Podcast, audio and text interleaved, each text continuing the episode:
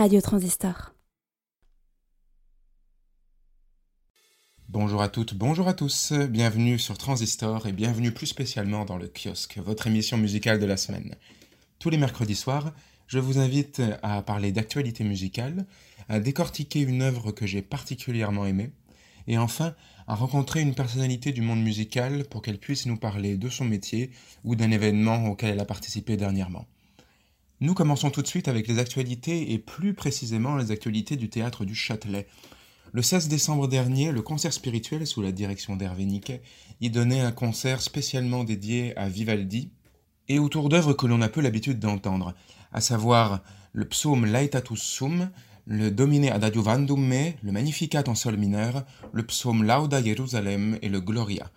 Alors le Gloria, lui, est beaucoup plus connu, mais peut-être que vous ne l'avez pas entendu dans cette forme-là, à savoir pour un double chœur de voix de femme, comme on suppose que c'était le cas au moment où Vivaldi l'a créé à l'Ospedale de Venise, dont il était maître de musique.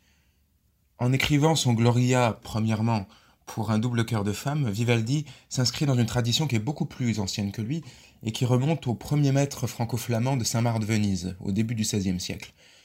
À ce moment-là, des compositeurs comme Villaert et les Gabrielli, qui étaient cousins et non pas frères, vont utiliser les tribunes qui se font face à Saint-Marc de Venise pour y placer plusieurs ensembles qui se répondent. Il crée alors ce qu'on appelle la polychoralité et qui essaimera jusqu'au XXIe siècle, et notamment en passant par Jean-Sébastien Bach et ses fameux motets à double chœur.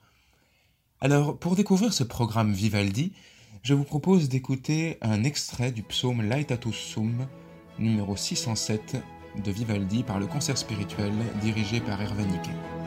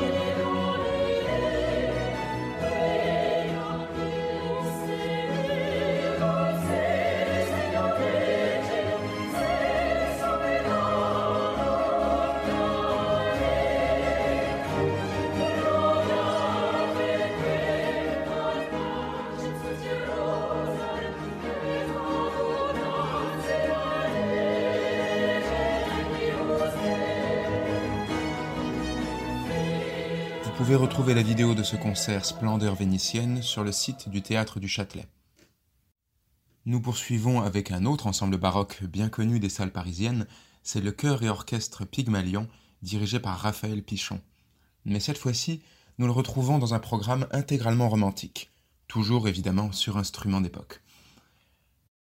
Dans ce programme romantique, nous retrouverons des œuvres de compositeurs bien connus, Schubert, Schumann, Liszt, Weber et Liszt, mais des œuvres peu connues pour beaucoup, sauf la symphonie inachevée qui, elle, fait le centre du concert. Nous l'écoutons ici par Philippe Jordan à la tête du Wiener Philharmonica.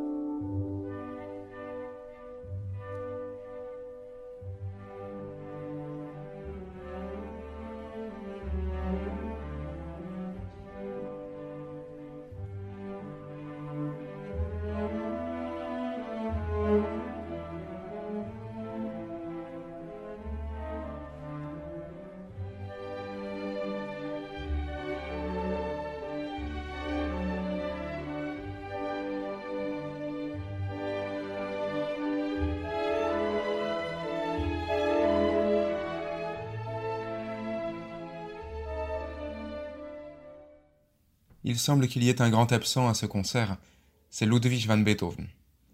Alors, ne pas le programmer, c'est aussi poser la question comment écrire après ce géant de la musique? Comment écrire après ce compositeur qui a fait exploser toutes les formes? La forme de la sonate, 32 sonates à son actif et pas des moindres, neuf symphonies, dont une qui contient des chœurs et qui fait un pied de nez allègre à toutes les formes précédentes.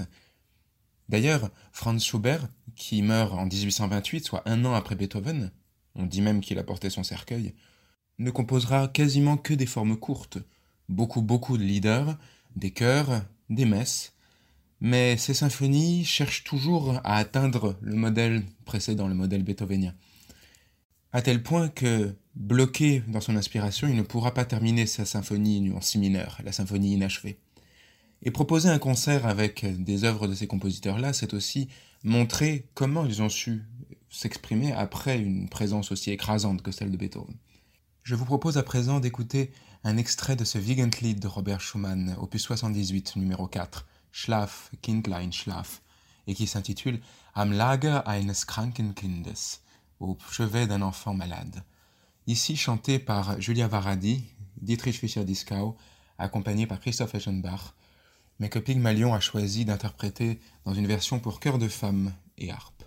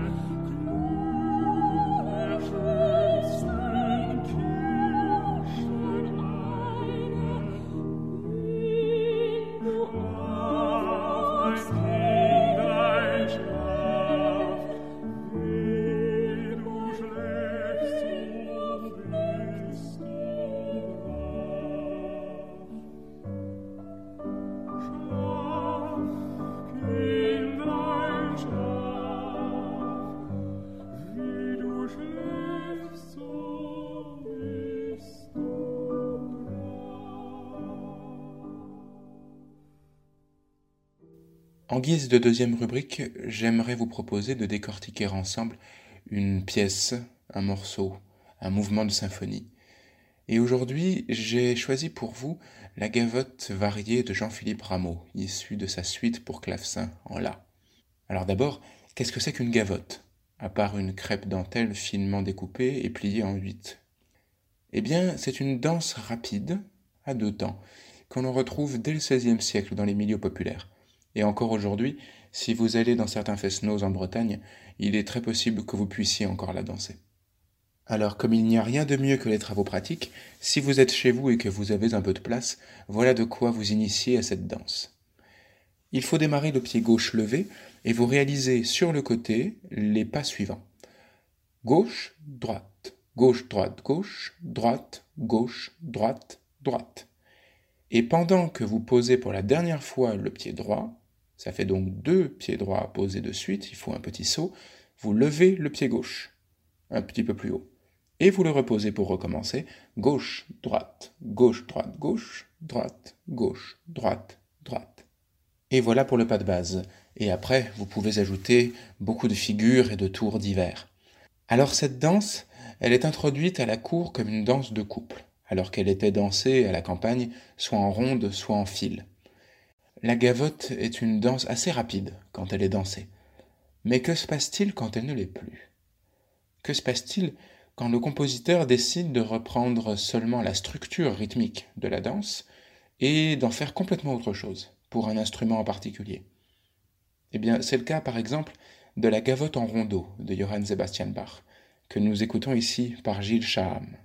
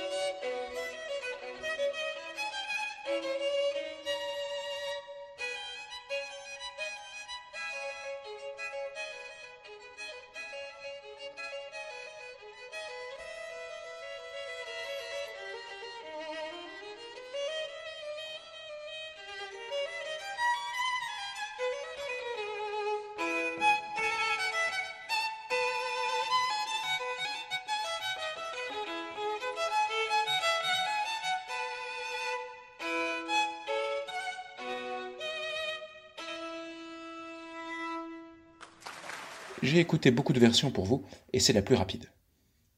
Donc, de fil en aiguille, on peut voir que cette gavotte, qui était au départ assez enlevée, se ralentit de plus en plus, au fur et à mesure qu'elle devient une pièce instrumentale. Ça permet au compositeur de développer l'écriture de l'instrument, de le faire sonner, et de proposer une autre version, finalement, de cette danse, qui finit par être aussi valable que quand elle était dansée. Alors, certains d'entre vous penseront peut-être, oui, mais ils n'ont qu'à jouer plus vite.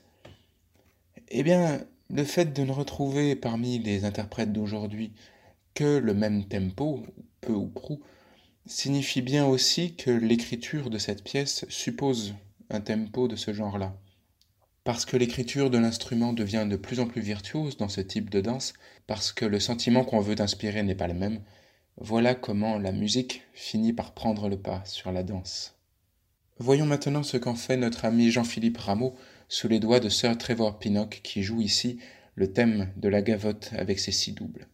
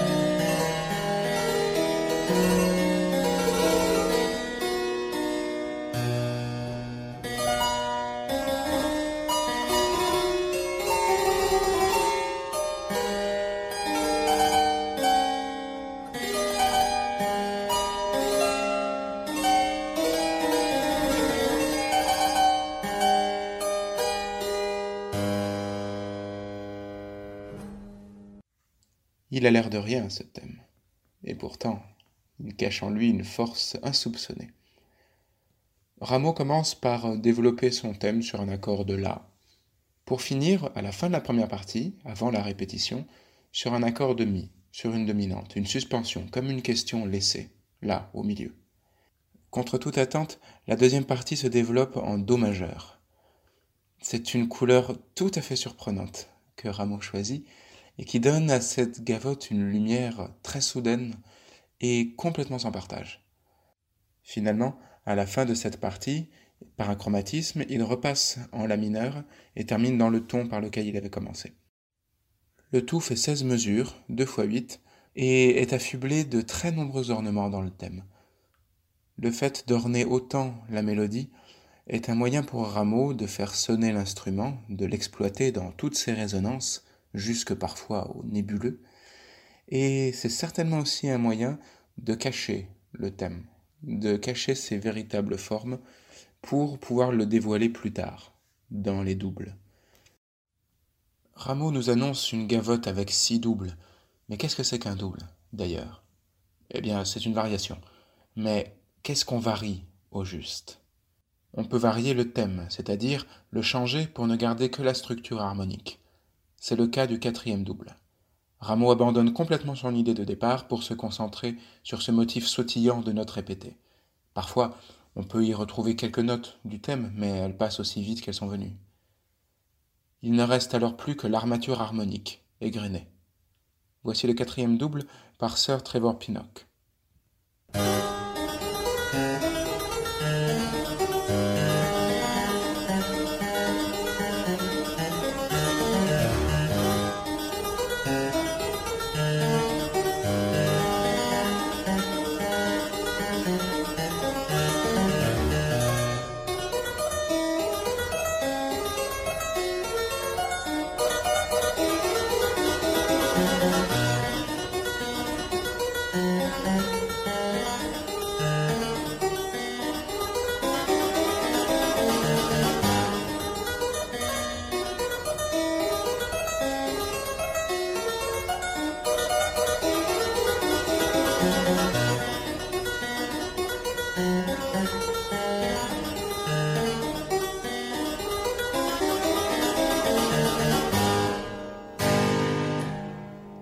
Mais le cas de ce quatrième double est un cas rare. C'est le seul dans ces six à ne pas avoir fait entendre au moins une partie du thème en entier. On se demande pourquoi d'ailleurs, il est si beau ce thème. Quand ce n'est pas le thème qu'on varie, c'est l'accompagnement. Une des voix va se mettre à vocaliser, à chanter une autre mélodie ou simplement à dérouler un tapis de petites notes sous le thème. C'est le cas de la main gauche dans le deuxième double. Pour accompagner le thème, elle joue des gammes, tout simplement, à partir des notes correspondantes de l'harmonie. Une gamme de La où il y avait un accord de La, une gamme de Ré où il y avait un accord de Ré, etc. Le thème, lui, se déploie avec élégance et clarté au-dessus d'elle, et peut-être d'autant plus d'élégance et de clarté que Rameau lui donne la place de le faire, en différenciant clairement les registres de la basse, qui ronfle dans les graves, et du thème qui voltige dans l'aigu. Voici le deuxième double.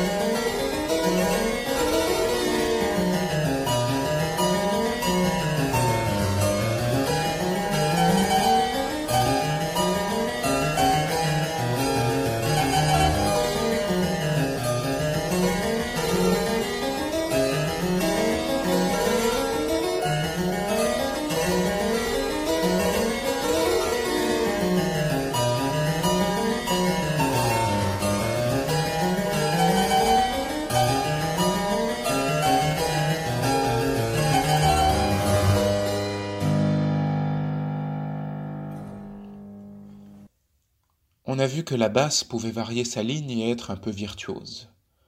Mais la voix intermédiaire, l'alto, le peut aussi. Dans la main droite du clavecin, le petit doigt va prendre le thème, tandis que les autres vont jouer une partie inférieure richement ornée qui le suit de près, et dialogue même avec lui dans les passages les plus aigus. Rameau compose une partie d'accompagnement de choix pour son thème, et qui ne se répète jamais. Elle ne rentre jamais dans une formule attendue de l'accompagnement, et quand vous pensez que c'est le cas, elle prend la fuite par une longue gamme ascendante en forme de fusée, de quoi magnifier superbement le thème de cette gavotte. Et voici le troisième double.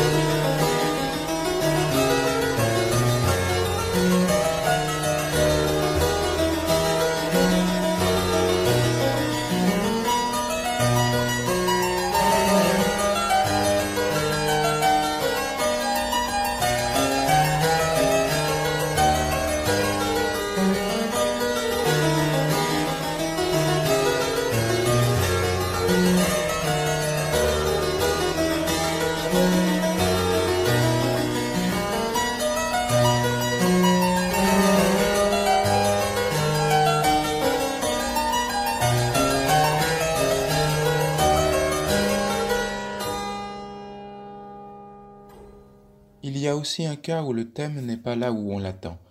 C'est le cas du premier double. On l'entend dès le début, la main droite dans l'aigu est occupée à jouer le même type d'accompagnement éloquent que dans le deuxième double, la main gauche.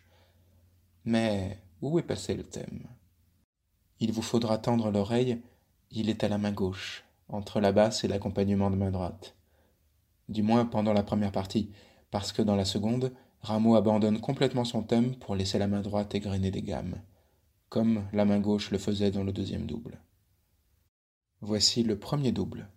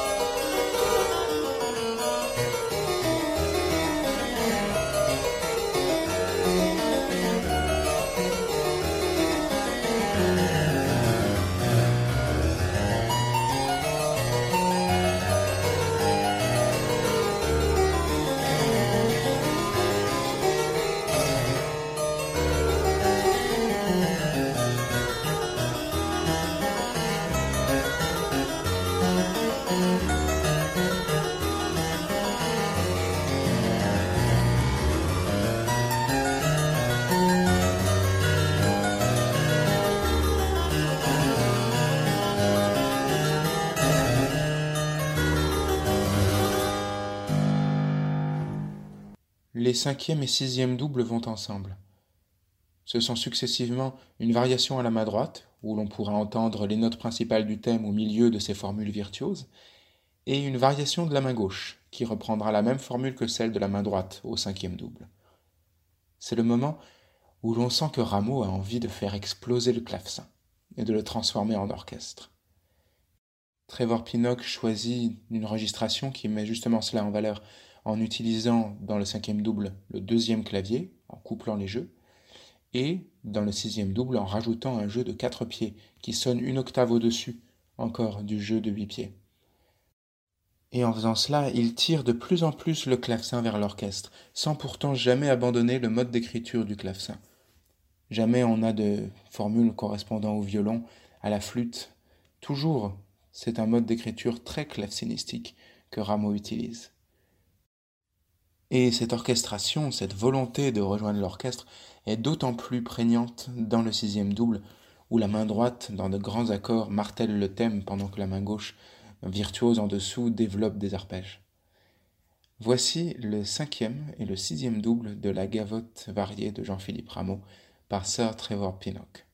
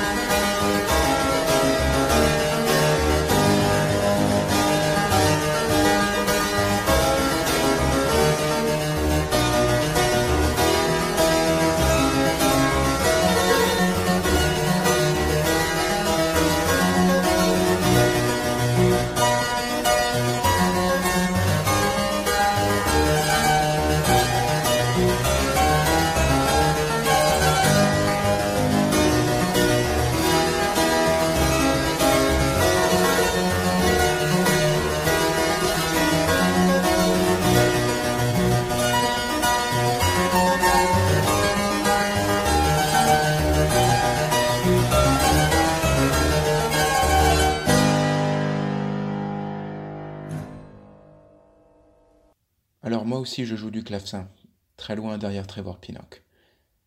Mais à chaque fois que je m'assois à mon clavier pour jouer la gavotte variée, à chaque fois que je l'écoute, j'ai la sensation de retrouver une vieille amie, que je ne comprends pas toujours très bien. Et une vieille amie qui, elle, a tout compris de la vie. La tristesse comme la consolation, la joie comme l'amertume. Et à chaque fois que je lui demande de m'expliquer, elle hoche la tête et elle me répond C'est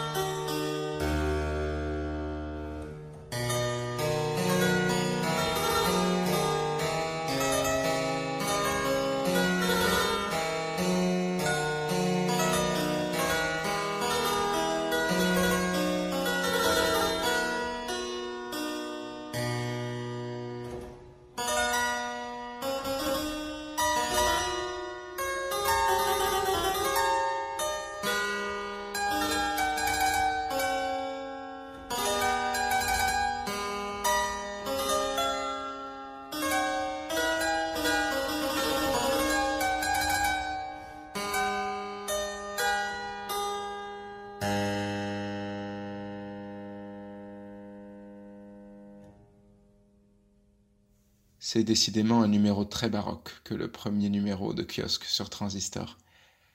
Pour rester sur notre lancée, je vous propose de rencontrer Florence Bolton, directrice artistique de l'ensemble La Rêveuse avec Benjamin Perrault. Ils viennent de sortir un disque, Londres autour de 1720, l'héritage de Corelli chez Harmonia Mundi, avec d'autres musiciens, flûtistes, violonistes.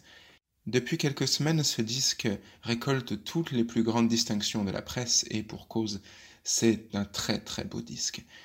Florence Bolton est là pour en parler avec nous. Bonjour Florence Bolton. Bonjour.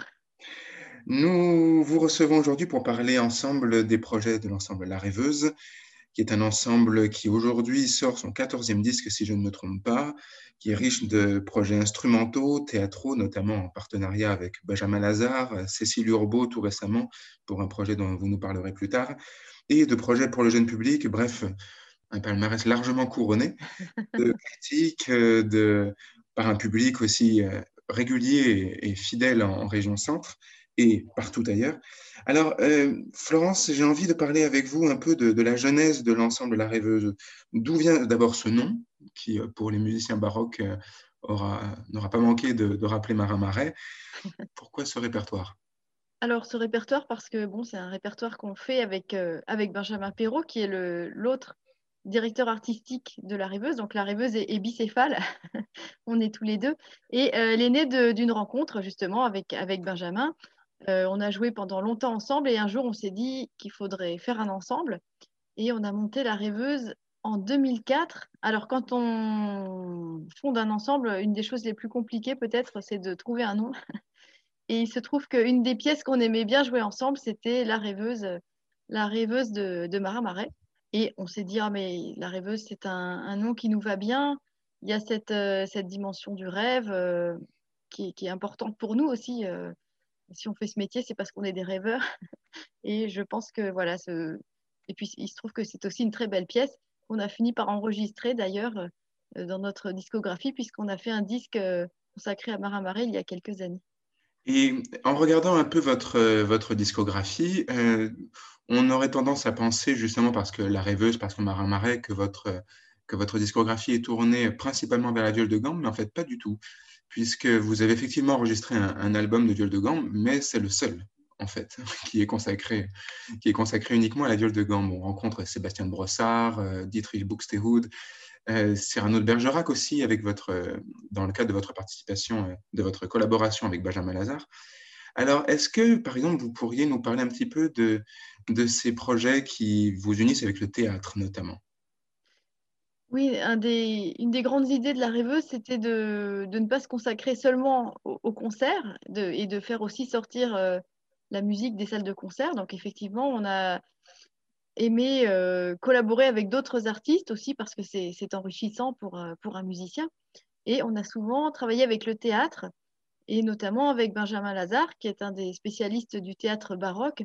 Alors, le projet de, des États et Empires de la Lune de Cyrano de Bergerac, qui est notre grand, euh, grande réalisation avec Benjamin, il est né en même temps que La Rêveuse, puisqu'on l'a créé en 2004, euh, la même année, l'année où on a voulu démarrer l'ensemble. C'est deux projets jumeaux en quelque sorte. Et il s'agissait de faire, euh, faire une pièce parce que le, les, les États Empire de la Lune, qui est un des premiers contes philosophiques, textes de science-fiction, un peu, puisque ça raconte un voyage dans la Lune, c'est pas le premier, mais c'est un des tout premiers. Euh, et il s'agissait d'en faire un spectacle parce que c'est un texte qui n'est pas du tout destiné à être joué en, tant que pièce de théâtre, si on peut dire. Et donc, on, Benjamin Lazare a fait une magnifique adaptation euh, en une heure et demie. Alors, en une heure et demie, il a fallu faire beaucoup de coupes, évidemment, parce que le texte est très long mais euh, ça serait difficile pour un public d'aujourd'hui de, rendre tout le livre. Donc l'idée, c'est aussi de donner envie d'acheter le livre et de, le lire en intégralité. Et donc nous avons monté ce projet qu'on continue à jouer encore aujourd'hui. Donc vous voyez, il a été monté en 2004, il tourne encore, il y a encore des dates euh, à venir en 2021 et j'espère euh, plus tard aussi.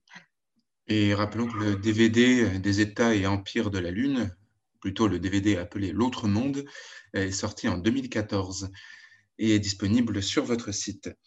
Alors, euh, j'ai envie de parler à présent, un petit peu sans transition, de votre toute dernière réalisation, avec, avec Benjamin Perrault, à savoir euh, Londres autour de 1720. Je le dis à la française puisque mon anglais est affreux. Mais euh, vous, et vous le sous-titrez L'héritage de Corélie. Alors c'est étonnant quand même de parler de Corélie à Londres.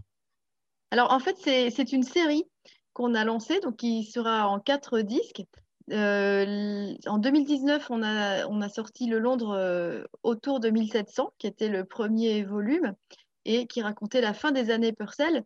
Et finalement, ce Londres 1700, il explique un peu aussi euh, l'italianisme du Londres 1720, puisque à la restauration anglaise, donc le, roi Charles II, autour de 1660, euh, va avoir envie de s'ouvrir un peu sur le monde, ce qui ne fait pas de mal à l'Angleterre, qui a été quand même relativement fermée jusque-là. Euh, c'est toute l'histoire aussi de, cette série discographique qui, sort à peu près euh, au moment du Brexit, c'est de montrer que Londres a eu vraiment une époque européenne, surtout au niveau de la culture d'ailleurs. Et c'est toute l'histoire de cette ouverture sur le continent. Donc déjà dès les années, la fin du XVIIe siècle, on commence à s'intéresser et à faire venir des musiciens italiens. Et puis 1720, c'est la grande époque de la mode de l'opéra italien, notamment à Londres. D'abord euh, proposé par des, musiciens et des compositeurs italiens, des vrais. Et puis après, c'est Handel. Donc c'est un peu la chose euh, amusante finalement, c'est que c'est un Allemand qui va continuer la grande tradition de l'opéra italien à Londres. Et c'est Handel, dès les années 1710, qui va avoir euh, beaucoup de succès avec Rinaldo tout d'abord en 1711 et puis bien d'autres. Et la mode italienne dans la musique va être grandiose à Londres. On va, on va évidemment euh, beaucoup aimer Corelli, euh, surtout l'opus 5 qui sort en, en 1700. Euh, et puis voilà, ça va faire une mode. Tout le monde va vouloir jouer des sonates. on va tous les soirs écouter de l'opéra italien. Donc l'Italie est vraiment à la mode dans ces années 1720 et c'est pour ça qu'on a mis en sous-titre l'héritage de Corelli. Pourquoi Corelli plutôt qu'un autre? Alors Corelli, c'est un peu le grand musicien italien euh, qui a eu, euh, dont la musique a eu une résonance européenne. Il était euh, connu partout, copié par la plupart des, compositeurs de l'époque. pendant tout le XVIIIe siècle, on va écrire dans, le style de Corelli. Donc c'est peut-être un de ceux qui a le plus marqué. Sa musique est agréable à écouter, elle est relativement simple, enfin, elle est facile à écouter, on dirait easy listening aujourd'hui. Et c'est aussi peut-être pour ça euh, qu'elle a plu à, tout un tas de gens, euh, que ce soit euh, des mélomanes ou des, gens qui ne connaissent pas la musique. Voilà, je pense qu'elle a touché vraiment beaucoup de monde et c'est pour ça qu'elle a eu un retentissement énorme. Et d'ailleurs, dans le, dans le monde de l'édition, les, éditeurs essayaient d'être les, premiers à sortir les, les nouveaux opus de, Corelli. Donc il y avait vraiment une bagarre éditoriale sans merci, notamment entre Londres et Amsterdam, où il y avait les principales maisons d'édition. Euh, par exemple, toute l'histoire de la sortie du fameux opus 5 de Corelli, où il y a la fameuse Folia, euh, ça a été une guerre éditoriale sans merci entre les éditeurs pour être le premier à, le sortir et, se faire de l'argent avec. Enfin, J'imagine c'est un peu comme maintenant euh, être le premier à sortir, je sais pas, Marc Lévy ou voilà, des, auteurs qui, se vendent bien. Alors si on observe un petit peu le, le, les plages de votre disque, qui en compte 25, seulement 9, j'ai compté, sont consacrées à Georg Friedrich Händel. Alors, euh, on y retrouve notamment des noms qui peuvent être complètement inconnus aujourd'hui euh, de nos auditeurs, à savoir William Babel, Francesco Geminiani, euh, Arcangelo Corelli aussi, Chicart aussi, qui moi m'était complètement inconnu que je le découvre. Et vous y rencontrez, enfin vous, vous y jouez avec, avec de, nombreux autres musiciens. Est-ce que vous pouvez nous présenter un peu les effectifs de ces sonates, de ces concertos? Oui, alors cette époque, l'an 1720, c'est le, début aussi des, premiers concertos de chambre. Euh, autant le, volume précédent, 1700, on est resté vraiment sur des sonates dans des petits effectifs, c'est-à-dire euh, avec euh, deux dessus, un dessus parfois aussi, et puis une basse continue. ici, on, on a un peu la folie des grandeurs en 1720, mais toujours l'idée de vendre de la musique qui peut se jouer euh, par des amateurs à la maison. Donc en fait, on a un peu un compromis, euh, c'est le début du, concerto, mais on crée des concertos de, chambre qu'on peut jouer aussi chez soi. Par exemple, euh, ce fameux Chicart que vous citez, il va faire une adaptation des concerti grossi de, de Corelli pour deux flûtes à bec et basse continue. Donc on peut les jouer à trois personnes chez soi avec deux flûtistes et un clavecin. Euh, ce qui est, magnifique. Et pour les éditeurs, euh, c'est merveilleux aussi parce que du coup, on peut vendre cette musique qui est jouée dans des salles de concert à des gens qui vont la jouer à la maison. C'est aussi voilà, un produit commercial. Et puis nous, on avait envie de, de, montrer aussi ces, ces, concertos de chambre. Donc on les joue avec un soliste, deux violons seulement. On, est, on a encore des effectifs qui ne sont pas trop étoffés, donc deux violons suffisent, plus une basse continue. Et on a rajouté une contrebasse pour avoir le côté un petit peu orchestral. Merci Florence Bolton. Nous écoutons maintenant un extrait de la sonate numéro 4 en Fa majeur d'Arcangelo Corelli, arrangé par Johann Christian Schickart.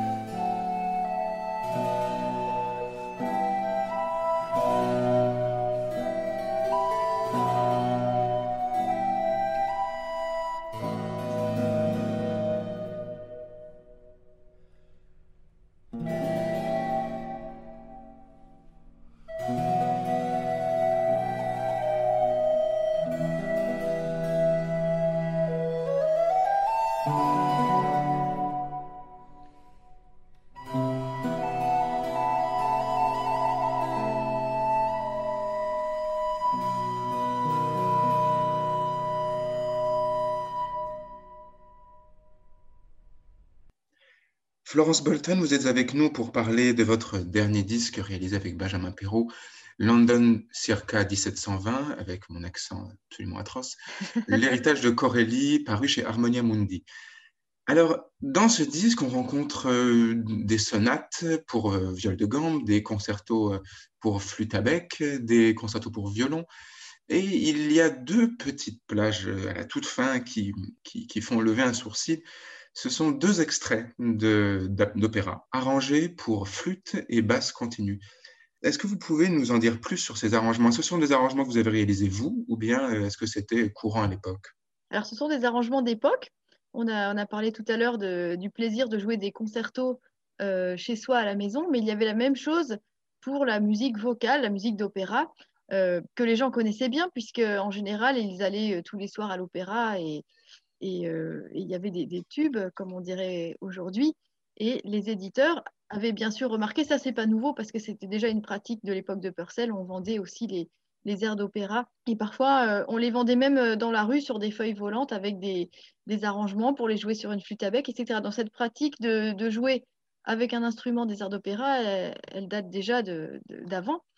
Mais avec l'opéra italien, eh bien, les, les, éditeurs vont se dire, eh ben, on va pouvoir euh, vendre aussi euh, aux gens des, éditions d'airs d'opéra qu'on peut jouer sur une flûte à bec, par exemple, qui est l'instrument très à la mode à Londres à cette époque, l'instrument des, amateurs, mais ça ne veut pas dire forcément des. Aujourd'hui, en France, euh, amateur, ça a un petit côté condescendant, mais à cette époque-là, amateur, ça veut juste dire qu'il aime la musique et, on ne juge pas son niveau. Et d'ailleurs, il y avait de, de, très très bons amateurs. Et donc, on vend ces arrangements. Alors, euh, l'arrangement d'un air d'opéra de Handel, euh, c'est donc un arrangement qui est proposé par John Walsh. John Walsh qui a remanié euh, les choses parce que l'air original, c'est pour une soprano avec un accompagnement de violon et lui, il va en faire un petit effectif d'orchestre. Donc, il va arranger un peu le second violon, pas forcément d'une manière très à droite d'ailleurs. Mais voilà, ça permet de faire tout un recueil pour deux violons, basse continue et puis euh, un traverso. Là, c'est écrit pour un, pour un traverso qui, est, euh, qui devient à la mode après la flûte à bec. Donc, ce, recueil, en fait, il, il, il, prend des opéras qui ont été écrits dans les années 1720, mais qui sont. Mais le, le recueil est édité en 1730, période où le traverso commence à passer devant la, devant la flûte à bec. Et puis le, dernier RR, alors celui-là, il est vraiment en tout petit effectif, puisqu'il y a juste la viole de gambe et le théorbe, et euh, il a été écrit par euh, un illustre inconnu. Euh, vous parliez tout à l'heure, Quentin, de, de, Handel, qui n'est présent que sur neuf plages. mais l'idée de, cette série aussi, c'est de... Handel, c'est un peu l'arbre qui cache la forêt, et donc de mettre en lumière d'autres compositeurs, dont cet absolu anonyme, Pietro Chabou, euh, qui travaillait dans l'orchestre de Handel, qui a un nom d'ailleurs euh, tout à fait improbable, Pietro Chabou. Je pense qu'il avait un père français, mais il était italien. Et euh, donc lui, il travaille, il est bassoniste dans l'orchestre de Handel, mais il aime jouer la viole à ses heures perdues. Et donc il va arranger lui-même des airs d'opéra qui ont été joués dans les années 1710-1712. Et c'est un arrangement maison publié par le grand éditeur de Londres à l'époque, John Walsh, je pense que ça n'a pas été vraiment relu parce que c'est une transcription de mémoire et il y, avait quand même pas mal de fautes. Donc on n'a pas arrangé nous-mêmes ces choses-là, mais on a un petit peu corrigé les fautes en allant regarder la, partition originale. Et on a rajouté une basse parce que c'est prévu pour jouer tout seul sur une viole, euh, ce qui est assez original d'ailleurs puisque la, viole de gambe n'est plus tellement l'instrument à la mode non plus à l'époque, c'est le violoncelle italien qui est en train de passer devant la viole. Merci Florence Bolton et nous écoutons un extrait, l'air Spera si mio caro bene de Admetto de Georges Friedrich Handel.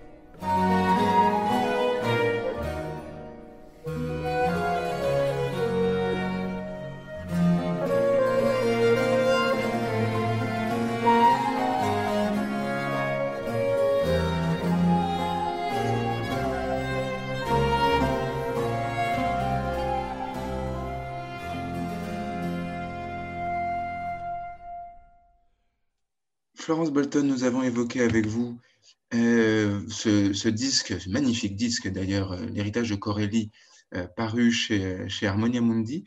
J'aimerais maintenant parler d'un autre projet que vous avez en cours en ce moment et qui rejoint ce que nous disions à propos de Benjamin Lazare, votre amour pour le théâtre et pour les formes transversales, si je puis dire. C'est le projet qui vous a amené à collaborer avec Cécile Urbault autour d'un conte qui est très cher à mon cœur, qui est L'Empereur et le Rossignol de, de Andersen. Voilà, c'est un projet qui va être créé au printemps prochain au Festival Musique et Mémoire en Haute-Saône. Euh, alors moi, j'ai toujours été une grande fan d'Andersen aussi. Je, suis assez euh, fascinée par, par ce personnage. Et puis, euh, toujours fidèle à notre idée de, sortir un peu la musique des, des salles de concert, on fait de temps en temps des spectacles qui sont tout public, jeune public, avec des instruments anciens, qui permet de toucher un public qui, ne fréquente pas forcément, et a priori pas du tout même, les, les salles de concert. Et euh, donc, on a créé. Alors, il y a toujours souvent aussi une petite part d'histoire familiale dans, nos créations. Et il se trouve que j'ai un père qui est facteur de flûte à bec. D'ailleurs, il a fait euh, euh, deux flûtes qui ont été utilisées dans l'onde 1700. Donc là aussi, il y, a, un peu de famille derrière tout ça. Et un jour, alors il, est passionné par les flageolets. Un jour, il me parle des flageolets d'oiseaux. Et il me dit que ces instruments ont été créés pour sonner à la, hauteur des oiseaux. Ils sont tout petits et euh, pour apprendre aux oiseaux à chanter. Alors là, c'est vraiment ça, ça m'étonne. Je dis, mais enfin, l'homme a toujours cherché à imiter les oiseaux et toi, tu me dis l'inverse. Et alors, du coup, je, me plonge dans cette histoire euh, autour des instruments qui ont effectivement, euh, au XVIIIe siècle, on cherche à apprendre aux oiseaux à chanter notre propre musique. Et ça m'a donné l'idée d'adapter ce conte euh, et, on avait envie aussi de demander à un compositeur, euh, Vincent Bouchot, d'écrire, avec qui on travaille depuis de nombreuses années déjà, on a fait pas mal de projets ensemble. On lui a demandé d'écrire la musique, donc euh, de partir un peu dans l'idée de chinoiserie et puis d'oiseaux. et on a trouvé un, musicien assez étonnant, un musicien japonais, Kosuke Nozaki, qui est un virtuose des, des flageolets d'oiseaux, qui, sont vraiment des, ces flûtes minuscules, donc peu de gens savent bien jouer ces, instruments-là. Il se trouve que euh, voilà, on en a trouvé un. Donc on s'est dit voilà une équipe euh, voilà qui peut euh, qui serait des gens avec qui il serait intéressant de travailler sur ce projet. Et vous avez choisi notamment de manière scénique une forme un peu particulière puisque vous travaillez avec des marionnettes. On est parti sur le théâtre d'ombre parce qu'en fait Andersen il se trouve que alors c'est on le connaît comme euh, écrivain, mais c'est aussi quelqu'un qui a fait beaucoup de choses. Il a fait des collages, il a fait, enfin, c'était un artiste euh, assez euh, complet. Et notamment, il travaillait sur les silhouettes. On peut penser aussi au théâtre d'ombre asiatique. Et il se trouve que Cécile Urbault est allée plusieurs fois en Indonésie et elle connaît bien les théâtres d'ombre asiatiques. Donc voilà, on est parti sur cette idée autour de, autour de la chinoiserie. Et de fil en aiguille, on est voilà, on s'est dit voilà, théâtre d'ombre, ça pourrait apporter quelque chose à, cette histoire. Merci Florence Bolton. Alors, euh, nous donnons rendez-vous à nos auditeurs euh, en, au printemps au Festival Musique et Mémoire pour, le, pour la, première représentation de ce, de ce, magnifique projet, dont euh, vous pouvez peut-être voir quelques images sur Facebook, si vous avez Facebook, et j'imagine peut-être sur le site internet de l'ensemble La Rêveuse. Voilà, on donnera les informations. Et je vous remercie Florence Bolton de nous avoir accordé cette entrevue. Rendez-vous la semaine prochaine pour une nouvelle émission du kiosque. À bientôt.